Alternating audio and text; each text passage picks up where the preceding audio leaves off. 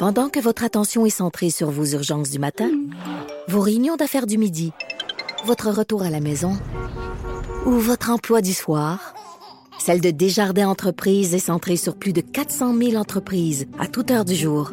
Grâce à notre connaissance des secteurs d'activité et à notre accompagnement spécialisé, nous aidons les entrepreneurs à relever chaque défi pour qu'ils puissent rester centrés sur ce qui compte, le développement de leur entreprise. Bon jeudi, aujourd'hui on est le 12 décembre 2019. Ça sonnait fort. Ben oui, je t'en forme. T'en forme, Maude? Bonjour, Jonathan. Un petit pic de micro pour ouvrir le show. Mon nom est Jonathan Trudeau. Bienvenue à Cube Radio. Celle que vous venez d'entendre, c'est Maude Boutet. Salut, Maude. Salut. Bon J'ai pris du café caféiné ah, ce matin. Bon, voilà. Je suis starté avec un americano caféiné du McDo que j'avais acheté hier midi puis que j'avais pas bu. Je l'ai gardé dans mon frigidaire. Non, c'est ça, tu me niaises. T'as réchauffé. non, t'as pas ben fait oui. ça. Réchauffer du café? Ben oui, pourquoi pas. Mais non, c'est moi ou c'est non? Un americano, oui. OK. Mais non, du café, du café filtre. Ouais, T'sais, moi, j'ai comme ça euh, dans la tête. euh, Je me dis, tu sais, même. 10 minutes après qu'il soit devenu froid, le réchauffer, c'est comme. Non, non, non, non, un café filtre, euh, je dis pas, là, mais un, un, un americano, tu sais, c'est trois shots d'expresso euh, concentré, puis c'est allongé à l'eau chaude. Fait que ça, ça refroidit. C'est un peu comme du café euh, infusé à froid. Ça, c'est la, la grande mode d'ailleurs. Tu as déjà essayé ça? Oui, c'est super bon. Ben, Très bon. Je m'en fais à la maison. Ouais. Ah, ouais, pour vrai? Moi, je. tu prends un pot maçon, tu drops ton café espresso dedans, tu mets de l'eau, tu laisses ça dans le frigidaire pendant au moins 24 heures. Après ça, tu enlèves le, le café, puis tu peux euh, ben, le, le- le grain, si tu veux. Là. Ouais. Et ton, ton, ton eau froide de café, là, qui goûte vraiment, c'est c'est particulier quand c'est infusé à froid, c'est vraiment bon. Là. Oui, ben, quand j'étais à Québec, j'allais au Maelstrom Café. C'est euh, en Basse-Ville. Le C'est Maelstrom. sur, euh, euh, c'est sur, euh, c'est pas sur Saint-Joseph, c'est sur euh, Saint-Vallier. Ouais, C'est- sur ah. Pour vrai, testeras ça, c'est vraiment bon. Puis en petit, que tu sais que tu peux acheter sur place puis ramener chez vous, euh, tu sais, pour faire euh, autre part, là, des petites bouteilles. là. C'est quoi ta face? que c'est c'est ma fa- Gros ça, tes jugements, j'étais là. Non, c'est que c'est le gars du plateau qui s'est comme emparé de mon corps, genre. Fait, euh, OK. Je trouve que Saint-Vallier, c'est quand même pas pire comme place. C'est sûr que c'est pas comme le plateau à Montréal, mais je veux dire, euh, chez Maelstrom, ça, j'imagine, Maude, que c'est du euh, café euh, équitable. Ah, ben, genre, j'ose le croire. J'ose le croire. Attends, t'es es en train de me dire que t'as pas vérifié que c'était du café équitable? Non, je m'excuse. Désolé, Monsieur Plateau. Sacrement. Je peux m'en aller, je peux m'en aller. J'apprécierais. Hey, nous autres, les sketchs, ça y va, euh, ça y va. Une carrière d'acteur et d'actrice nous attend au coin de la rue, forme. Au tournant de la juste, rue. euh, juste un petit mot, là. J'ai plusieurs trucs dans, euh, dans l'ouverture du show à discuter, mais euh, Fred a mis sur la trame sonore. J'adore ça, by the way. là. Ouais, Quand fun. Fred met des trucs d'actualité pour taper la trame, j'aime bien ça. surprise. Oui, oui, on entendait euh, Christian Dubé, président du Conseil du Trésor. Un mot sur l'entente qui a été officiellement conclue, là, signée entre euh, le gouvernement et la Fédération des médecins spécialistes Mhm. du Québec. On peut, tu pourrait jaser en long et en large. Ah oui, mais là, c'est-tu assez, c'est-tu pas assez, c'est-tu exactement ce qu'ils voulaient? Mais là, est-ce qu'ils vont avoir vraiment leur rémunération coupée? Regarde, Le, le, la ligne du bas, j'essaie de faire attention, euh, j'essaie d'éliminer mes anglicismes. C'est beau. j'aurais dit le bottom line. là. Oui, La, li- La Non, ligne c'est ça? ça va? Excusez. Il y a vraiment quelque chose de spécial sur la console. Un crayon. On appelle ça Non. un crayon, non? C'est une bébé. Pense à une joke, euh, pense à un Quoi? jeu de mots que j'ai fait hier ondes. Non. Voyons. Cubien. Weird. Sa console. Sa console. Retroussé puis tout. Wesh! Donne pas des détails. Je, je sais pas ce qui s'est passé là. Où est l'inconnu? Voilà. Ça m'a fait perdre le, le fil. J'ai perdu le poil. Le film de ta ligne du bas, là.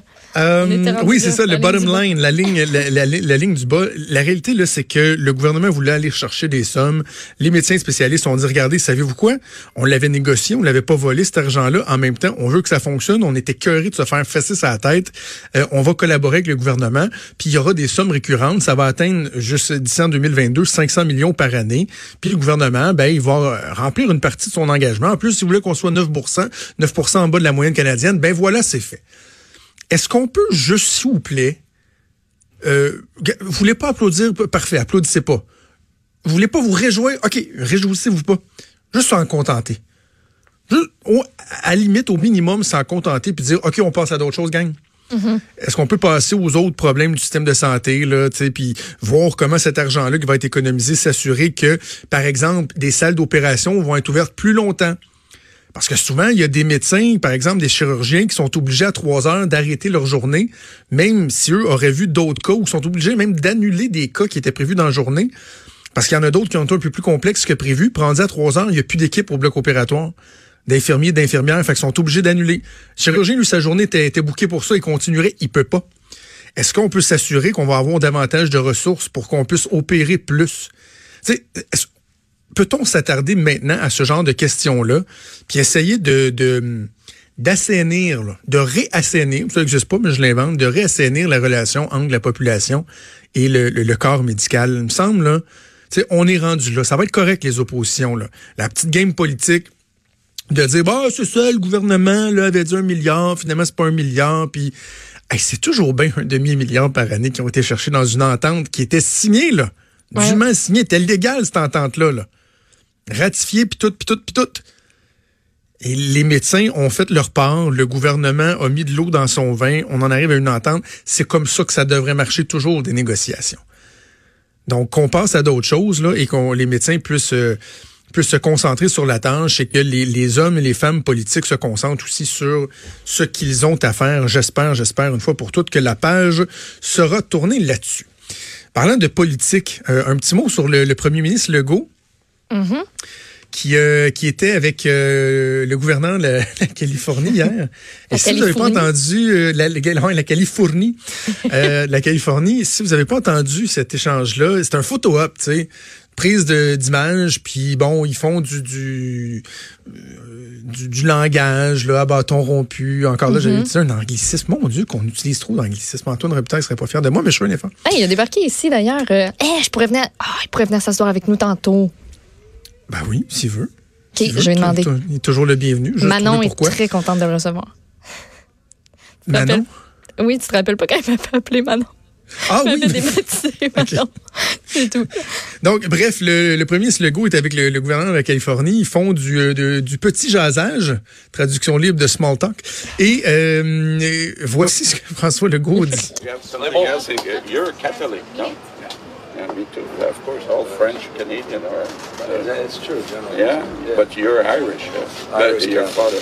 Uh, just with all the good and bad that comes with it. Of, course. You know, we got a lot of issues. Of Irish course. I, I understand. we can talk about religion. We'll talk about that, but let's go inside. Oh, I know that's a whole that's an issue for you guys. I don't want to get into that. Oh, Une petite Josette, oui. Mais au Canada anglais, ça capote, hein? By the way, là.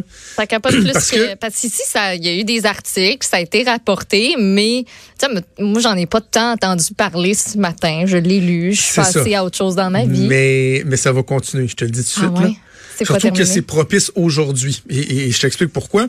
Euh, bon, euh, pour le bénéfice des gens qui ont le son peut-être pas très bon, qui sont pas nécessairement à l'aise avec l'anglais, il dit au gouverneur, ah, on a quelque chose en commun, hein? Euh, on est tous les deux des, des catholiques très weird, là. Quand, quand est-ce que tu abordes quelqu'un de même? Et là, François Legault dit, ben, c'est sûr, il dit, tous les Canadiens français sont des catholiques, je suis forcément catholique. Et là, l'autre dit, ah oui. Puis là, bon, il continue la, discussion. c'est quand même, c'est bizarre là, de dire que tous les Canadiens français sont catholiques. Là. Pourquoi avoir choisi ce, ce sujet-là de pour prendre, se serrer la main, faire des petites photos? On peut pas juste dire qu'il fait, il fait beau hein, aujourd'hui à Québec. En tout cas, il y a de la neige. Il fait beau. Je, un, petit jazzette comme ça. Là, non, non, c'est très. spécial. C'est très bizarre. Mais là, le problème, c'est que, quand je te dis que ça va faire discuter, c'est que dans le Canada anglais, où ils nous voient comme une gang de racistes à cause de la loi 21 sur la laïcité, ils se disent, ben voilà, on, on vient de le voir, le préjugé catholique de François Legault qui déteste les autres religions parce que dans le fond, c'est un fervent catholique et pour lui, tous les Québécois, les vrais Québécois sont des catholiques, puis blablabla. C'est rien pour aider, là. C'est rien pour aider. Écoute, je, je, je, c'est même que ça a viré?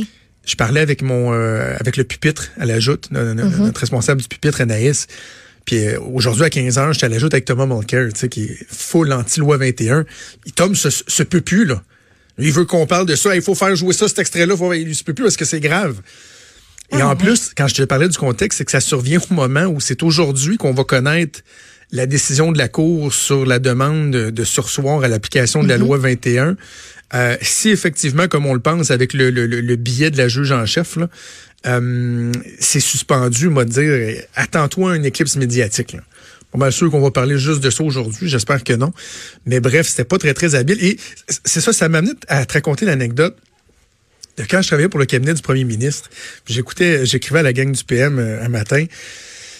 Oh, quand ton PM est à l'étranger, puis toi, t'es, t'es, t'es, tu restes derrière, là. Mm-hmm. Une couple de personnes qui l'accompagnent, puis toi, t'es au cabinet. Tu gardes le fort. tellement hâte qu'ils reviennent. Sérieusement. parce que il y a comme un phénomène qui fait que les premiers ministres, qui soient-ils, peu importe qui soient-ils, un moment donné, deviennent lousses en mission. Tu sais, ils sont comme dans une bulle, ils sont reçus par des gens avec tous les égards. Décontractés. Ah oui, puis quand tu es aux États-Unis ou même en France, ben, en fait, peu importe où tu vas, c'est le la sécurité du pays hôte qui te prend en charge. C'est pour ça que François Legault, là, on le voit dans les gros escalades en Californie, les gros véhicules. La grosse affaire. Il y a ces gardes du corps en plus des gardes du corps de l'État qui ont tous des petits micros dans la manche. C'est la grosse affaire. Là. Et là, un moment donné, ils deviennent comme trop à l'aise. Tu sais, comme le, le chest sorti, là. Ouais. ouais. Genre, hey, ça va bien? Salut toi, salut toi. Oh, yeah, Google, Netflix, Hollywood. Et là, il y en échappe. C'est toujours de même. Fait que quand ton PM est en mission, tu pries le bon Dieu pour qu'il l'échappe pas trop puis qu'il revienne en un seul morceau. Oh, ouais. Et là, euh, ben, c'est ça. François Legault en, en a échappé une. Alors euh, voilà. avant d'aller à euh, la pause à notre premier invité, j'ai mon petit commentaire éditorial du jour à faire. Tiens, on va faire ça maintenant. L'édito de Trudeau. L'édito de Trudeau. Je sais que mes collègues Benoît Dutrisac et Mario Dumont en ont glissé un mot ce matin, mais euh, un moment donné, il faut dénoncer les dérapages de la mairesse de Montréal, Valérie Plante. Si vous n'avez pas vu ça passer, ça s'est produit euh, au cours des dernières heures. Il y a le chef de l'opposition, Lionel Pérez, qui, au moment euh, d'être, de, prendre la parole lors du conseil municipal, parlant de la propension à dépenser de la mairesse, de vouloir augmenter les revenus, mais toujours dépenser davantage, davantage, a dit la chose suivante. La mairesse veut avoir le beurre et l'argent du beurre et le sourire de la fermière, a-t-il dit. Quand même été poli parce qu'on saura tous que l'expression euh, traditionnelle dit et le cul de la fermière. D'ailleurs, c'est une expression que parfois Jean Lapierre utilisait, qui faisait rire bien, bien, bien les gens parce que euh, déjà, il y a quelques années, j'imagine, on n'était pas aussi politiquement correct qu'on l'est maintenant. Donc, Lionel Pérez, d'aucune façon, on voulait être sexiste envers la mairesse Plante, qui, elle, s'est empressée de dire, oh, un instant, là, un instant, c'est inacceptable ce commentaire-là, c'est du sexisme.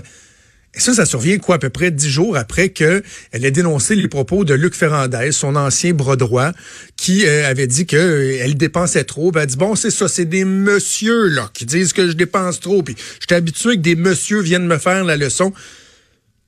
C'est quoi cette idée d'associer à du sexisme, à de la misogynie, toute espèce de forme de critique envers le leadership ou les décisions qu'une mairesse peut prendre? Soyons bien clairs, est-ce qu'il y a encore du sexisme dans certaines sphères de la société, même dans la politique? Oui, assurément. Je le reconnais, peut-être pas souvent à micro ouvert, en tout cas moins à micro ouvert, mais je sais que ça se passe encore en coulisses. On a notamment parlé de la tonalité des critiques que reçoivent les femmes politiques sur les médias sociaux, par exemple. Tout ça demeure. Mais cette espèce de propension à crier au sexisme et à la misogynie dès qu'une personne adresse un reproche à une femme politique, moi j'en ai vraiment soupé. À la limite, c'est dangereux. Puis Lionel Pérez le disait là, un instant, c'est pratiquement de la diffamation. On m'accuse d'être d'être sexiste alors qu'il n'en est rien. Puis moi, je vais vous donner euh, deux exemples que j'ai vécu euh, personnellement. Catherine Fournier, députée du Parti québécois, qui à un moment donné décide de s'en aller comme députée indépendante, je l'ai critiquée sévèrement, en disant que c'était pas la bonne façon de faire, puis que au bout du, compte, probablement qu'elle ne serait qu'une étoile filante dans le firmament politique. C'est ce que j'avais dit. Ben, j'ai même des collègues de travail qui m'ont dit, ouais, t'es tough avec Catherine Fournier, c'est-tu parce que c'est une femme? Pardon? Pardon? Dernièrement, j'ai critiqué Marois Risky dans sa sortie pour appuyer Alexandre Cusson. Je trouvais qu'elle en faisait beaucoup trop puis que ça tournait autour d'elle. Je me suis fait demander si euh, si j'aurais tenu les mêmes propos si Marois Risky était un homme. Pardon? Parce que ce qui serait plus grave, j'ai envie de dire, que de juger sévèrement ou plus sévèrement une personne parce qu'elle est une femme, c'est de la juger de manière complaisante plus complaisante parce qu'elle est une femme. C'est un peu ça, dans le fond, souvent le message qu'on reçoit. Ben là, Catherine Fournier, tu devrais pas la critiquer. Tu sais, c'est une femme, puis elle est jeune. Marois Risky aussi, c'est une femme, elle est jeune. Non, je m'excuse, moi, que ce soit une femme, un homme, qu'il soit blanc, qu'il soit noir, qu'il ait le teint basané, je vais toujours critiquer égal. Et à un moment donné, il faut, faut faire attention. Valérie Plante n'aide en rien à la cause féministe en l'échappant et en se sauvant, se défendant de, de, de, des attaques, des reproches qui lui sont faits, en levant le drapeau du sexisme et de la misogynie à tout bout de champ. Madame Plante, ce jeu-là, il est dangereux. Ce serait agréable que euh, vous changiez votre façon de faire rapidement. On fait une pause, on revient. Il est franc et nuancé. Jonathan Trudeau. La politique lui coule dans les veines. Vous écoutez Franchement dit. Bon, depuis hier, on se questionne, on le fait ensemble, plusieurs euh, se questionnent à savoir qu'est-ce qu'on peut faire de plus pour essayer d'éviter des tragédies épouvantables comme celle qui est survenue encore hier à Montréal, à Pointe-aux-Trembles. On se dit, ouais, la sensibilisation, puis l'encadrement des hommes, etc. Mais on pense pas souvent au système judiciaire, au système légal. Est-ce qu'on pourrait en faire davantage pour prévenir, pour mhm. nous prémunir contre ce genre de, de tragédie? Il y a le sénateur Pierre-Hugues Beauvenu qui a écrit une, une publication très intéressante, très intéressante, qui soulève bon nombre de questions sur sa page Facebook hier. On va le rejoindre au téléphone. Le sénateur Boisvenu, bonjour. Monsieur Trudeau, bonne journée. Surtout bonne journée à tous les gens qui nous écoutent ce matin sur votre réseau. Merci d'avoir euh, accepté euh, l'invitation. Bon, comme euh, tous les Québécois, tous les Canadiens, vous vous étiez découragés par ce qui s'est produit hier. Vous notez un peu comme tout le monde que ces gestes-là semblent se multiplier. Et vous vous dites, que vous avez déjà tenté de, de, poser des gestes, de sensibiliser vos collègues du Sénat, les collègues du Parlement, à ce qu'on puisse intervenir au niveau légal, au niveau judiciaire pour euh, diminuer le risque. Qu'est-ce que vous entendez? Qu'est-ce que le système pourrait faire de plus? Bon, d'abord, euh, vous savez que depuis 1989, c'est 1200 femmes et enfants qui ont été assassinés au Québec dans le cadre de la violence conjugale. 1200. C'est énorme. Euh, c'est entre 15 et 20 par année. C'est l'équivalent d'une polytechnique. Mais malheureusement, elles sont où ils sont assassinés une fois par semaine, une fois par deux semaines ou par mois. Et euh, on en parle 48 heures jusqu'au procès. Et ensuite, c'est mm. terminé. Donc, il y, avait la loi C-75 qui était adoptée au mois de juin dernier euh, au Sénat canadien, dans lequel il y avait effectivement une un amendement au code criminel qui faisait en sorte qu'un homme violent qui est devant un juge euh, pour reprendre sa liberté, plutôt que ce soit à la couronne de faire la preuve qu'il représente un risque pour sa conjointe ou son ex-conjointe, c'est à l'individu à faire la preuve qu'il n'est pas dangereux. Donc, on renverse ce fardeau de la preuve, ce qui se fait en sorte que euh, c'est beaucoup plus protectrice, protecteur pour les femmes. Moi, j'avais dit à l'époque, parce que le code criminel, la modification prévoyait que dans les cas de récidive. Moi, j'ai dit, écoutez, ça n'a aucun sens parce que euh, on prend le cas de cette dame cette semaine. Si on remet cet individu-là en liberté à la première occasion et qu'il sait que s'il est intercepté une deuxième fois, on va renverser le fardeau de il y a des grosses chances que la deuxième fois, on retrouve la femme et les enfants en quatre planches. Je dis, il faut que dans tous les cas de violence conjugale, ce soit d'abord tolérance zéro et que tous les hommes ou toutes les personnes euh, il peut y avoir des cas de femmes aussi violentes qui sont devant un juge, qui veulent reprendre leur liberté. C'est à eux à faire la preuve à la première occasion s'ils ne sont pas dangereux. Et tous les sénateurs indépendants ont refusé mon amendement. Et ce qui me, ce qui m'a jeté à terre, à M. Trudeau, c'est que toutes les femmes sénatrices indépendantes ont voté contre cet amendement-là. J'ai dit, comment peut-on améliorer le code criminel pour protéger la vie de ces femmes-là? Si les femmes elles-mêmes euh, au Sénat euh, ne, n'appuie pas de tel amendement. Donc, euh, moi, je vais revenir là au printemps prochain avec cet amendement-là parce qu'il faut absolument modifier le code criminel et je vais introduire une nouvelle une nouvelle modification qui fait en sorte qu'un individu, comme dans le cas de monsieur là, qui va en procès et qu'il y a une entente entre la, couronne et la défense pour faire tomber des accusations d'agression, et qui doit garder la paix pendant une certaine période, qu'on ait l'obligation qu'il y ait le port du bracelet électronique, qui fait en sorte que s'il y a une alarme qui sonne, à moins un exemple d'un kilomètre de la maison, femme va être avisée, les policiers vont être avisés, et peut-être qu'on aura euh, le temps d'intervenir avant qu'il se passe comme il s'est passé dans ce cas-là. Euh, mais, mais, là, sénateur Beauvenu, vous, moi, moi, puis moi, je suis ouvert à la discussion, là, mais vous dites ça, puis vous comprenez qu'il y a des gens qui, qui, automatiquement se scandalisent, vont invoquer la charte des droits et libertés, le fait que la personne n'est pas reconnue coupable de quoi que ce soit, que ça vient restreindre les libertés. Est-ce que, premièrement, est-ce que vous pensez que c'est applicable au niveau légal? Ça passerait le test des tribunaux? Le renversement de la preuve, oui. D'ailleurs, on l'a appliqué dans la loi euh, dans un autre, un autre élément du code criminel, c'est l'exploitation sexuelle des mineurs. Maintenant, c'est au proxénète à faire la preuve qu'ils ne sont pas euh, dans le commerce de l'exploitation sexuelle s'ils veulent reprendre leur liberté. On, l'applique dans ce cas-là.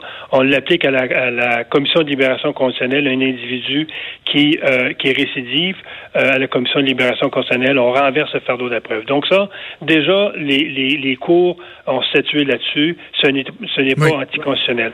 Par rapport au bracelet électronique, ça s'applique déjà pour les prédateurs sexuels, ça s'applique déjà pour les, dans les cas de terroristes. Ça aussi, ça a passé euh, l'examen de la charte. Et euh, dans le cas du monsieur, entre autres, lui avait plaidé coupable. Donc, il, était reconnu coupable, sauf qu'on a laissé tomber les accusations pour euh, négocier une, une, clause de non-proximité avec sa victime. Donc, moi, je me dis, un, on devrait, dans ces cas-là, avoir un outil pour contrôler parce que, euh, évidemment, on n'a pas contrôlé ce monsieur-là. Les policiers n'ont pas toutes les ressources pour contrôler les, allées et venues. Et d'autres, l'autre élément que j'introduirais, comme on le fait au niveau des gens qui consomment de la drogue ou alcool puis qui commettent des crimes, l'obligation pour ces hommes-là d'aller séjourner une semaine ou deux dans un centre d'accueil pour hommes violents pour qu'ils puissent décompresser. Le problème est là. C'est ce, monsieur-là, en sortant de la cour, quelques semaines après, il y avait encore la marmite qui chauffait. Et si mhm. on lui donne pas un support après un événement de même, c'est évident qu'il va passer à l'acte. Tout ce qu'il pense après un, sortir du palais de justice. Parce qu'on on, s'entend que le, bracelet électronique, ce serait pas le fin en soi. Ça doit s'accompagner de d'autres mesures. Il n'y a, pas de mesure miracle.